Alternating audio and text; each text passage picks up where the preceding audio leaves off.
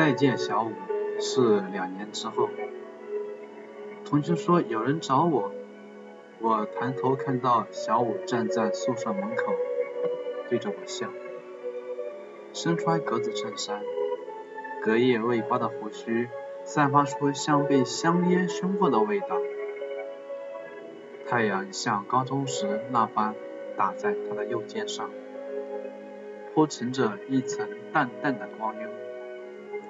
就像这两年被生活打磨而成的圣婴。你还好吗？幸亏我还记得你的宿舍号码。小五比我还淡然。你没死啊？我还以为你死了。妈呀！你居然……我激动的话都说不出来，冲上去搂住他，眼里飙的全是泪。不老死他，简直对不住这些年为他流露过的悲伤。我们所有人一直在打听你的消息，这两年到底去哪了？两年是一段不短的日子，尤其对于读大学的我们，大学里一天就能改变一个人，更何况是两年。小五嘿嘿一笑。他说：“绝对不会无缘无故消失的。也许两年对我们很长，对他而言，不过是一个故事结束的时长而已。他一定会回来的。”两年前从学校离开之后，他登上了前往广东的列车，但怕女孩家人报警，于是去了广东增城旁边的县城。在一家修车厂做汽车修理工，靠着脑子快和手脚麻利，很快就成为厂里独当一面的修理工。每个月挣着两千左右的工资，他会拿出几百寄回家，自己留几百，剩下的以匿名的方式寄往女孩的父母家。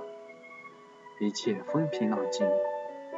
小五以为自己会在广东的小县城结婚生子。直到有一天，他突然看看到了女孩家乡编号的车牌号码出现在了厂里，司机貌似女孩的哥哥，他想都没想，立刻收拾东西逃离，就像当年逃离学校一样。坐在学校路边的大排档，我给他倒了一杯酒，自己先一饮而尽。他苦笑了笑。也不甘落后，我说：“你放开喝吧，大不了我把你扛回去，你睡我的床就行。”没人知道这几年小五是怎么过的。喝酒之前，我本想约他去打局电动，缓解尴尬气氛，可余光瞟到他的手已经变得完全不同了，指甲不长，却因为常年修车堆积了难以清洗的黑色油污。手背上有几道疤痕，他说是被零件刮伤的。他得瑟地说起，他学徒补车胎只会冷补，而他是唯一能熟练给车胎热补的人。看我一脸茫然，他继续嘚瑟。热补是最彻底的补胎措施，要将专用的生胶片贴在车胎的窗口处，然后再用烘烤机对伤口进行烘烤。直到生胶片与轮胎完全贴合才行，掌握度非常难，稍微过了的话，车胎就会被烧焦。